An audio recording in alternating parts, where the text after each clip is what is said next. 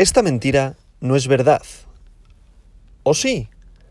Hoy, viernes 6 de mayo del año 2022, la capitalización global del mercado de las criptomonedas, la capitalización mundial, es de 1.68 billones con B de dólares, lo que representa una disminución del 7,02% en el último día.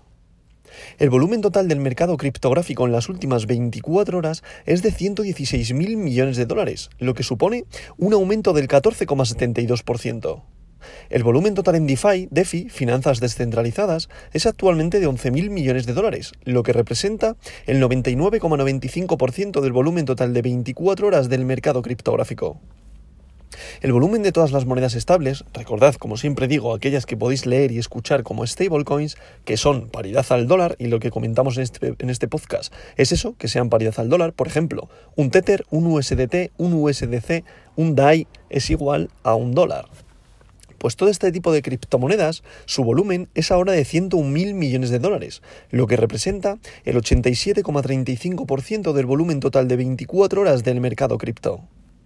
El precio de Bitcoin es actualmente de 36.474,51 dólares y el dominio de Bitcoin es actualmente del 41,44%, lo que representa una disminución del 0,46% a lo largo de este último día.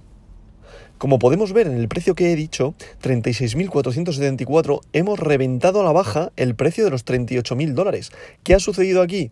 Lo que comenté ayer, es decir, ayer hubo un repunte en los mercados tras hablar la Fed en el cual pues, había una, subida de tipos. Esa subida de tipos produjo que, no, como la subida de tipos no era tan alta como se presuponía, hizo que los, los inversores eh, invirtieran, invirtieran en los mercados tradicionales, arrastrando también al mercado de las criptomonedas. Por tanto, los mercados tradicionales llegaron a subir hasta un 3, 3, 3,20% aproximadamente, mucha euforia en el parque, lo que se tradujo en que subió Bitcoin, el mercado de las criptomonedas, pero Bitcoin, dados cuenta que Bitcoin en todo, el, en todo el conjunto de todas las criptomonedas representa de todo el dinero que he invertido en este mercado el 41%, por tanto es, es el que nos da y el que nos guía al resto, con el resto de altcoins.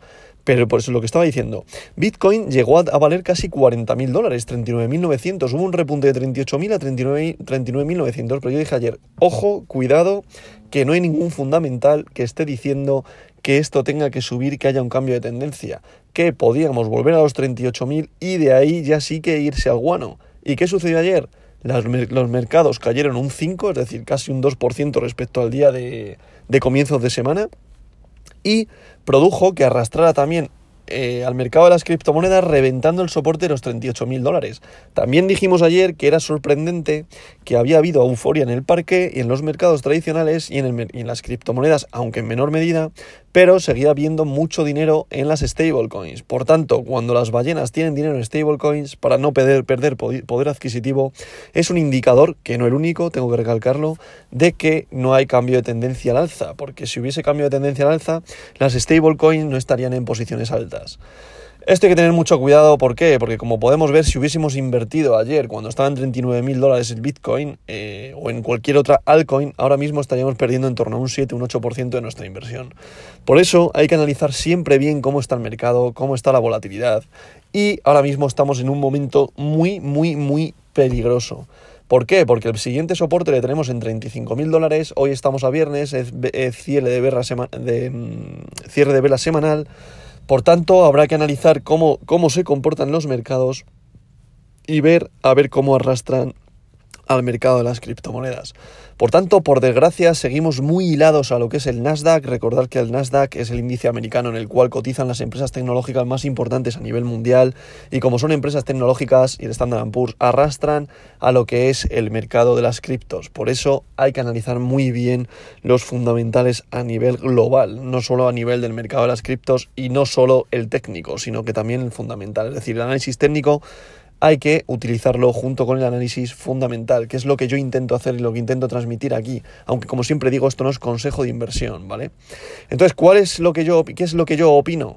Yo creo que hoy también va, seguramente haya caídas en los mercados, aunque seguramente abren con un poquito al alza, un pequeño repunte, pero es probable que siga cayendo. ¿Por qué? Porque ahora mismo estamos en una zona intermedia en la que no hay un soporte fuerte ni una resistencia.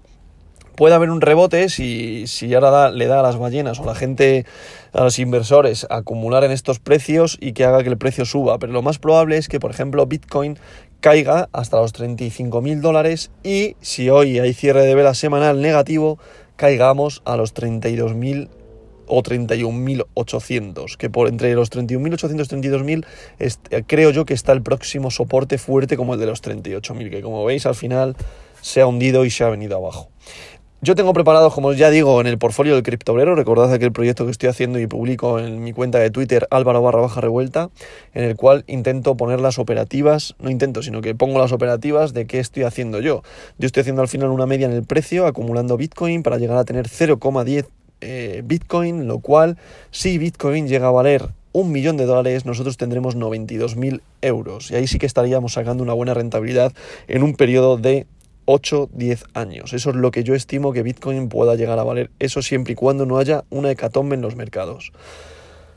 Pues eso digo que al final tengo preparado 50 eh, euritos, porque al final estoy invirtiendo 50 euros todos los meses como aportación periódica, aunque también puede darse el caso de que haga alguna aportación extraordinaria si veo que hay algún punto de entrada. Bueno, de momento no lo veo que lo haya, es decir, ahora mismo estamos en un precio de 36 mil dólares y no creo que este sea un punto de entrada. Es muy probable que lleguemos ya a tocar los 31.800, por tanto vamos a ver cómo evoluciona, esperaremos unos días y si veo señal de entrada lo publicaré en mi cuenta de Twitter y luego lo comentaré por aquí.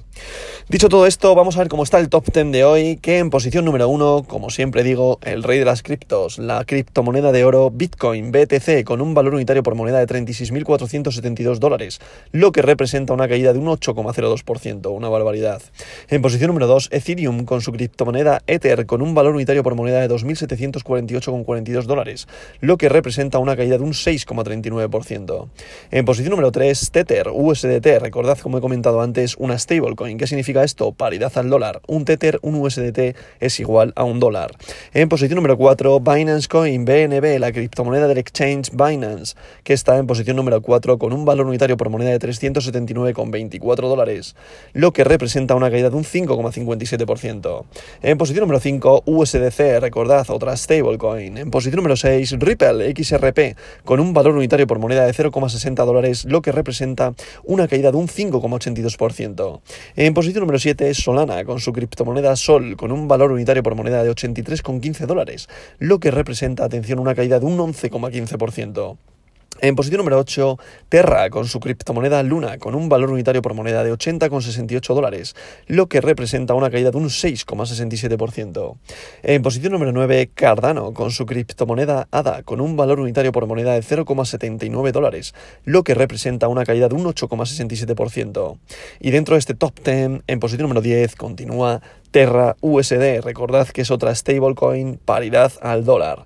Pero ojo, vemos que la mayor caída dentro del top 10 ha sido Solana con un 11%, o sea, día sangriento total. Pero ojo, como bien decía antes, ¿qué ha pasado aquí? Que en posición número 11 ha vuelto a subir Binance USD, dejando atrás a Dogecoin en posición número 12, Avalanche en posición posición número 13, Polkadot, posición número 14, Sivita Inu, posición número 15, WBTC, posición número 16, DAI, posición número 17, que es otra stablecoin, Polygon, posición número 18, Tron, posición número 19, Protocol Near, posición número 20. Pero ¿qué ha pasado? Que vuelve otra vez Binance USD, que es otra stablecoin, a la posición número 11, cuando ayer estaba en torno a la 13-14. Como digo, ahora mismo tenemos entre las mayores eh, criptomonedas por volumen de capitalización de mercado a Terra, o sea, perdón, a Tether, que es una stablecoin, posición número 3, mm, USDC, que es otra stablecoin, posición número 5, Terra USD, que es otra stablecoin, posición número 10, Binance USD, posición número 11, y DAI, posición número 17. Quiere decir que hay casi 5 stablecoins dentro de las 20 primeras criptomonedas por volumen de capitalización de mercado. Esto, como siempre digo, es un indicador a tener en cuenta. ¿Por qué? Porque la gente es lo que digo siempre, no quiere poder, perder poder adquisitivo, por tanto lo utilizan como moneda refugio. Que esto no quiere decir siempre así, ¿vale? Porque también tienen otras utilidades las stablecoin, stable pero se, es un indicador de qué está pasando en el mercado, ¿vale?